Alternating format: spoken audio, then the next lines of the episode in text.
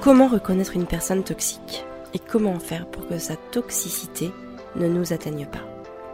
Les relations toxiques, elles peuvent être partout, au travail, en famille, entre amis et même dans le couple. Elles épuisent et font souffrir celles et ceux qui en sont victimes. Il n'y a pas de recette miraculeuse, mais grâce à une approche constructive, on peut plus facilement en prendre conscience afin de créer ou de recréer des relations plus saines. Je vous souhaite une belle écoute, et notamment à toutes celles et ceux qui se demandent comment se sortir d'une relation toxique.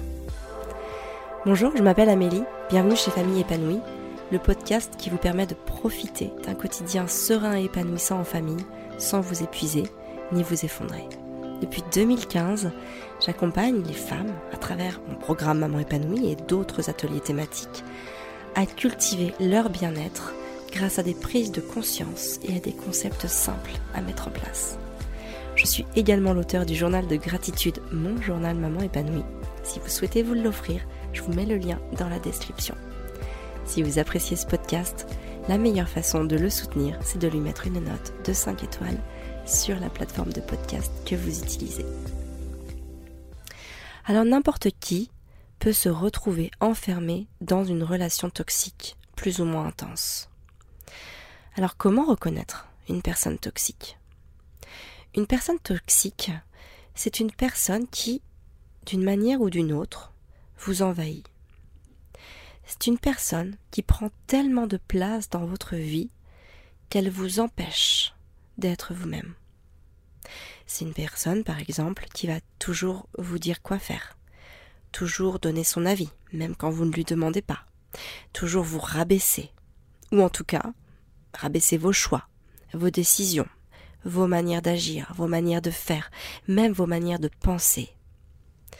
Alors ça peut être occasionnellement, lorsque c'est un ami ou un membre de la famille qu'on voit de temps à autre, et ça peut être aussi au quotidien, lorsque la personne toxique est quelqu'un par exemple avec qui on travaille, ou aussi lorsque c'est son conjoint.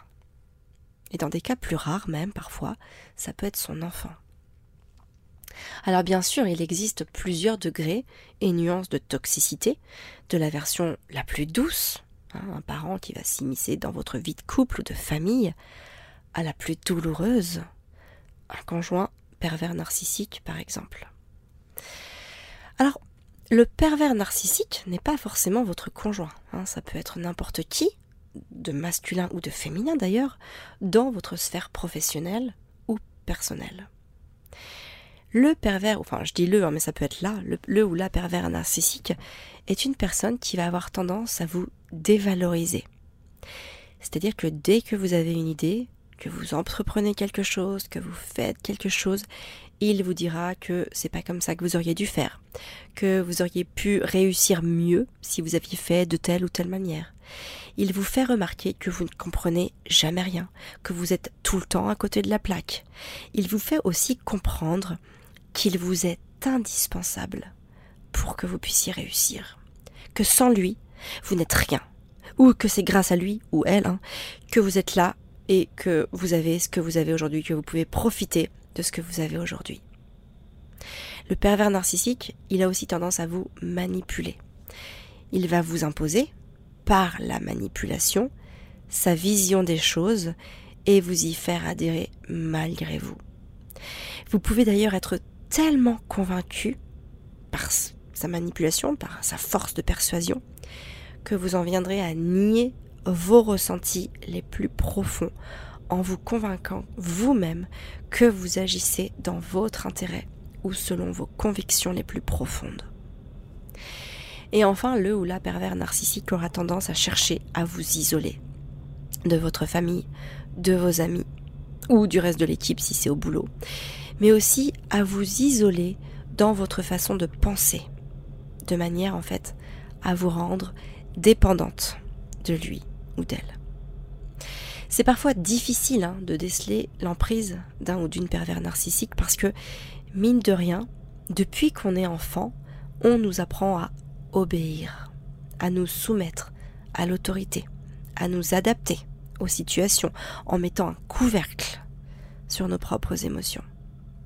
Hein, par exemple, en tant que Français, on est beaucoup moins prédisposé à dévoiler nos émotions, par exemple, que les Américains qui eux, euh, voilà, peuvent faire euh, état d'âme sans aucun scrupule ou sans aucune culpabilité ou sans aucune gêne, sans aucune honte. Pourquoi? Peut-être parce que un élément de réponse viendrait du fait que les Américains, les petits Américains, ne rentrent à l'école qu'à 5 ans et que du coup ils restent plus longtemps avec leurs parents ou une nounou et que par conséquent ils doivent se soumettre plus tard aux règles de politesse, de vie en société, etc., etc. Pareil aussi dans les familles traditionnelles françaises, la mère doit être efficace, de bien tenir sa maison, d'assurer sur tous les fronts. Peut-être que ça vous parle, tout ça. Donc forcément, lorsqu'on a été conditionné à ça pendant des années et des années, eh bien c'est beaucoup plus difficile de faire des choix pleinement assumés ou d'exprimer librement ses opinions sans avoir peur du regard des autres. Par exemple, vous allez finir par penser que vous êtes une mauvaise mère parce que vos amis, vos parents, vos beaux-parents et peut-être même votre conjoint va vous répéter sans cesse que vous faites pas les bonnes choses, que vous faites tout de travers, que vous feriez mieux de faire ainsi ou de faire ceci ou de faire cela, que votre enfant va devenir un enfant tyrannique ou un enfant roi parce que vous répondez à ses besoins ou parce que vous accueillez ses émotions. Et à force d'entendre ça, le plus grand risque, c'est que vous allez finir par y croire. Alors que c'est faux. Vous êtes la mère la plus extraordinaire et vous êtes la seule mère dont votre enfant a besoin. Entendez-le. Répétez-le vous tous les jours. Et en fait, la toxicité d'une relation, elle s'installe doucement la plupart du temps, mais de manière ordinaire. Et ça, bah, ça va vous rendre triste, vous allez en souffrir, parce que le fait de vous dire, ou en tout cas de, croire que vous êtes une mauvaise mère pour vos enfants, c'est terrible. On en souffre en tant que mère quand on pense ça de soi. Alors, les signes les plus marquants d'une personne sous l'emprise d'un pervers narcissique sont que on n'a plus d'énergie, ou en tout cas on a une grosse baisse d'énergie. On va chercher à s'isoler, en tout cas, si c'est pas à s'isoler physiquement, ça va être s'isoler du regard des autres ou des autres. Et puis aussi, on va être une personne qui a du mal à exprimer ses idées, ses convictions, et bien sûr, ses émotions. Alors si vous ressentez tout ça, ou si vous connaissez quelqu'un qui, à votre avis, ressent tout ça, c'est peut-être que vous êtes, ou que cette personne est, sous l'emprise d'un pervers narcissique, d'un ou d'une pervers narcissique, hein, bien sûr. Alors, attention, petit bémol, hein, très important, c'est pas parce que euh, vous avez une période de fatigue, que vous avez besoin d'un moment de calme, euh, ou que vous allez chercher à vous isoler parce que c'est tellement brouillon dans votre tête à ce moment-là, que vous êtes sous l'emprise d'un ou d'une pervers narcissique. Hein. On parle ici de récurrence qui s'installe sur le long terme. C'est pas parce que votre conjoint vous a fait une réflexion que c'est un pervers narcissique. Hein, c'est pas parce que vous avez une collègue, pareil, qui vous a lancé un petit pic, qui vous a dit que vous auriez peut-être mieux fait d'agir ainsi, que c'est une pervers narcissique. Hein, c'est vrai qu'on entend beaucoup cette notion de pervers narcissique en ce moment, et qu'on a un petit peu tendance à coller, ou en tout cas à faire rentrer les gens qui nous pompent, ou en tout cas qui, qui, voilà, qui nous saoulent, dans cette case. Euh, moi j'ai juste envie de remettre un petit peu les choses à leur place. Il faut vraiment euh, voir les choses sur le long terme et voir si ça s'inscrit dans une tendance générale, dans une tendance récurrente et vraiment quelque chose qui va nous prendre beaucoup d'énergie sur le long terme. Et donc, bah, le vrai problème de tout ça, c'est que on peut tous subir des relations toxiques à un moment ou un autre de notre vie, parce que nous avons tous créé une forme d'attachement à une mère ou à un père, ou en tout cas à la personne qui s'occupait de nous, pendant que nous étions enfants. Hein, c'est ça en fait qui nous fait tomber dans le panneau. C'est que au début de notre vie, pendant entre 10 et 20 ans, j'ai envie de dire, on a créé cette forme d'attachement à cette figure maternelle ou cette figure paternelle qui en fait va euh, sans cesse nous reprojeter dans la recherche de cette figure d'attachement. Alors que faire pour se sortir de ça? Comment faire pour se sortir d'une relation toxique, eh bien l'idée numéro un, c'est de développer un soi qui soit très très fort, qui soit vrai et qui s'inscrit dans cette authenticité qui vous caractérise et qui vous permet d'avoir confiance en vous. Pendant mes années d'adolescence, et même pendant mes années de jeunes adultes, j'avais absolument pas confiance en moi. Et du coup, ça a entraîné beaucoup de jalousie, de la peur du regard des autres, beaucoup d'instabilité aussi émotionnelle. Parce que j'étais pas vraiment moi. Je cherchais à agir en fonction du regard et des attentes des autres. J'étais pas authentique. J'avais honte de plein de trucs, et du coup, en fait, je cherchais à les cacher. Je passais mon temps à me créer une personnalité qui corresponde aux attentes des autres, qui corresponde au regard des autres, pour être aimé, pour être accepté, pour être apprécié, au lieu de m'incarner réellement. Et ça prend du temps de s'incarner pleinement. C'est pas évident, parce que la honte et la peur, elles sont toujours très présentes. Et moi, pour sortir de ça, j'ai commencé par faire un pas après l'autre. J'ai commencé à affirmer des choses, puis à dire non aux autres, pour me dire oui à moi. Et puis, de fil en aiguille, j'ai commencé à prendre ma place. Et encore de fil en aiguille, j'ai osé faire ça chaque jour. Et parfois c'est dur, parfois c'est pas facile. Et puis il y a d'autres jours, bah, où ça semble tellement découler naturellement, où c'est facile, où ça semble couler tout seul, où ça fait son sens. Et en fait, ce qui s'est passé, c'est que je me suis nourrie de toutes les fois où c'était facile d'oser m'affirmer, d'oser prendre ma place, pour cultiver l'idée que j'étais capable de le faire. Et c'est en gardant en mémoire tous les moments où j'étais capable de le faire que j'ai pu accueillir plus sereinement les moments où c'était pas possible pour moi, où j'étais pas capable, où c'était trop dur, où j'étais pas dans l'énergie de le faire, j'avais pas la force de le faire. Parce qu'on n'a pas toujours le même niveau d'énergie tous les jours. Il y a des jours où tout va très bien et où c'est facile de faire tout ça. Et il y a d'autres jours où on n'a absolument pas d'énergie et où c'est difficile de faire tout ça. Et ce cheminement que j'ai fait, bah, c'est ce que j'explique dans le programme Maman épanouie.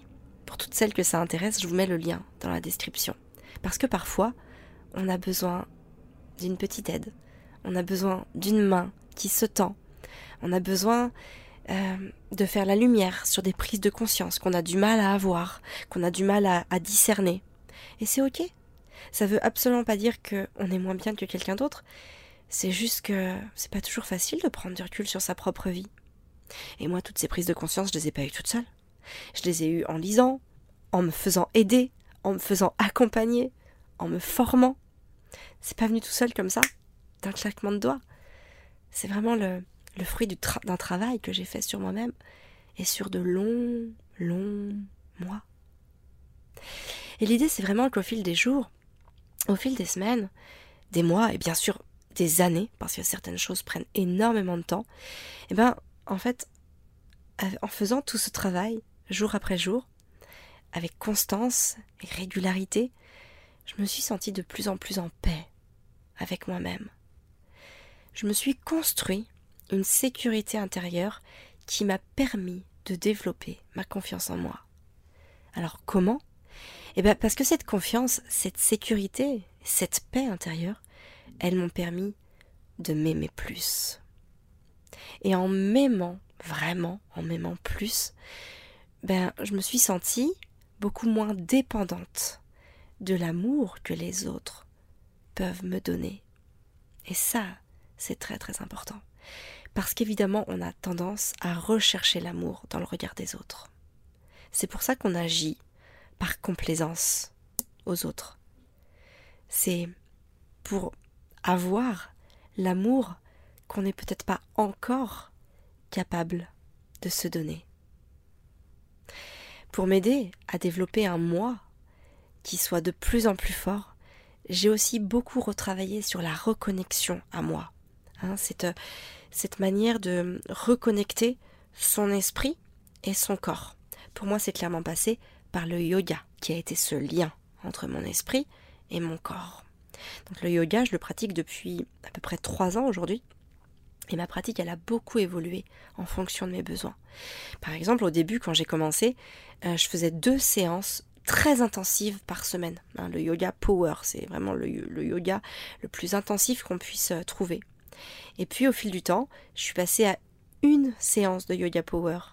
J'ai remplacé la deuxième par une séquence de yoga hatha ou de yin parce que j'avais besoin de plus de douceur, plus d'étirement. J'avais besoin de, de, passer du temps sur des postures pour ancrer justement mon esprit. Ancrer aussi le fait que bah, parfois ça prend du temps et parfois aussi eh bah, ça fait du bien de prendre son temps. Hein. Dans le yin, on, maintient les postures euh, plusieurs minutes. Et parfois ça tire, parfois ça tiraille. Mais ça fait du bien. Quand on sort de la posture, on se sent bien on se sent étiré, on se sent plus souple aussi. Hein, et la souplesse du corps m'aide euh, à conserver, à cultiver aussi cette souplesse de l'esprit. Et depuis plus d'un an maintenant, eh bien, je pratique chaque matin ou presque euh, pendant 20 à 30 minutes une séance de yoga hatha. Et ça, c'est vraiment une séance de, reconnexion à moi que je fais chaque jour. J'essaye aussi d'avoir une grosse séance de power euh, pour le côté sport et énergisant par semaine. La méditation aussi me fait beaucoup de bien. Alors, je ne médite jamais en étant, enfin, ou en tout cas quasiment jamais en étant assise ou immobile, mais j'ai une manière bien particulière de méditer. D'ailleurs, j'explique cette manière-là dans l'épisode 18 de ce podcast, comment méditer sans faire de méditation. Je vous invite à aller l'écouter si vous aussi vous aimeriez développer une forme de méditation, mais que vous n'avez pas forcément envie, ni même le temps, de le faire en étant assise euh, ou allongée, ou voilà, avec ce moment-là. En tout cas, peu importe votre pratique, hein, que vous fassiez du yoga, de la méditation, de la sophrologie, de la relaxation, de la marche, que sais-je encore, sachez que avoir une pratique euh, que vous allez nourrir, ça vous permet de reconnecter votre esprit à votre corps. Et ces pratiques, elles vous aident aussi à mieux réagir au stress. Et notamment le stress provoqué par une relation toxique. Sachez aussi que notre système limbique a besoin de 20 minutes pour se calmer. Donc, par exemple, quand vous vous sentez envahi par une personne, vous pouvez essayer au maximum de prendre ce temps pour aller vous aérer, pour aller marcher dehors, pour vous isoler dans une forme de méditation, en tout cas pour vous couper du monde extérieur et pour vous reconnecter à votre monde intérieur. Et ainsi ne pas nourrir cette relation toxique. Et si vous sentez que vous avez besoin d'être aidé personnellement par quelqu'un, vous pouvez aussi envisager une thérapie. Moi, j'en ai pas fait personnellement, mais vous avez des thérapies qui fonctionnent très bien, comme l'EFT, hein, qui, est une euh, thérapie qui permet de, libérer, enfin, en tout cas, qui permet de, grâce à des techniques, de se libérer émotionnellement et qui permettent du coup de se libérer du trop plein d'émotions négatives grâce au tapotement de points spécifiques sur le corps. Il y a aussi l'AEDP, hein, la psychothérapie dynamique expérientielle accélérée, qui est une technique qui vise à réparer les traumas relationnels et de mener vers la guérison. Donc ce que vous devez retenir de ce podcast, c'est rappelez-vous bien que vous êtes la seule personne à pouvoir vous sortir d'une relation toxique. Pour ça, vous devez commencer par en prendre conscience de manière objective. Il ne s'agit absolument pas de voir des personnes toxiques partout autour de vous, hein, sous prétexte qu'elles vous accaparent momentanément ou que vous vous sentez fatigué, mais bel et bien d'observer un constat sur le long terme. En général, votre petite voix intérieure, elle saura vous ouvrir les yeux et vous dire quelles sont les personnes toxiques autour de vous, si il y en a écoutez votre petite voix. Et si vous avez des doutes sur la toxicité de la personne, observez son comportement dans les prochains jours, les prochaines semaines, les prochains mois, pour vraiment prendre le temps de ressentir et reconnaître vos émotions à ce moment-là. Une fois que vous avez fait ce travail, en tout cas cette observation, ce constat, cette analyse, mettez le focus sur vous, parce que vous êtes la seule à pouvoir vous sortir de cette relation toxique. Vous pouvez bien sûr être aidé sur ce point-là, hein. mais en tout cas sachez que c'est à partir de vous que ça se passera. Cultivez et nourrissez la confiance en vous. C'est un processus long et fastidieux. Ça, c'est clair, je ne peux pas vous dire autre chose, je ne peux pas vous mentir et vous dire que ça se passe en un claquement de doigts. Alors surtout, ne vous découragez pas. Soyez constante dans votre action. Soyez aussi indulgente face à vos, faiblesses. Rappelez-vous chaque jour que vous êtes une personne extraordinaire. Personne ne le croira si vous ne commencez pas à y croire vous-même. Alors chaque jour, répétez-vous plusieurs fois par jour. Je suis une personne extraordinaire. Je suis une personne formidable. Je vaux la peine qu'on m'écoute. Mes idées sont bonnes, j'ai de bonnes idées, peu importe vos mantras. Répétez ce que vous avez besoin d'entendre pour vous incarner pleinement dans cette personne extraordinaire que vous êtes. J'espère que ce podcast vous a plu.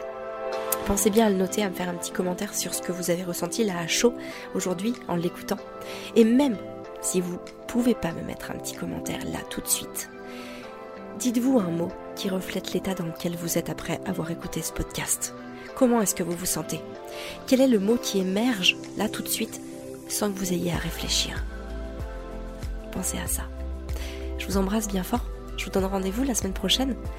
Et surtout, prenez soin de vous hein, pour pouvoir prendre soin de ceux et celles que vous aimez le plus au monde.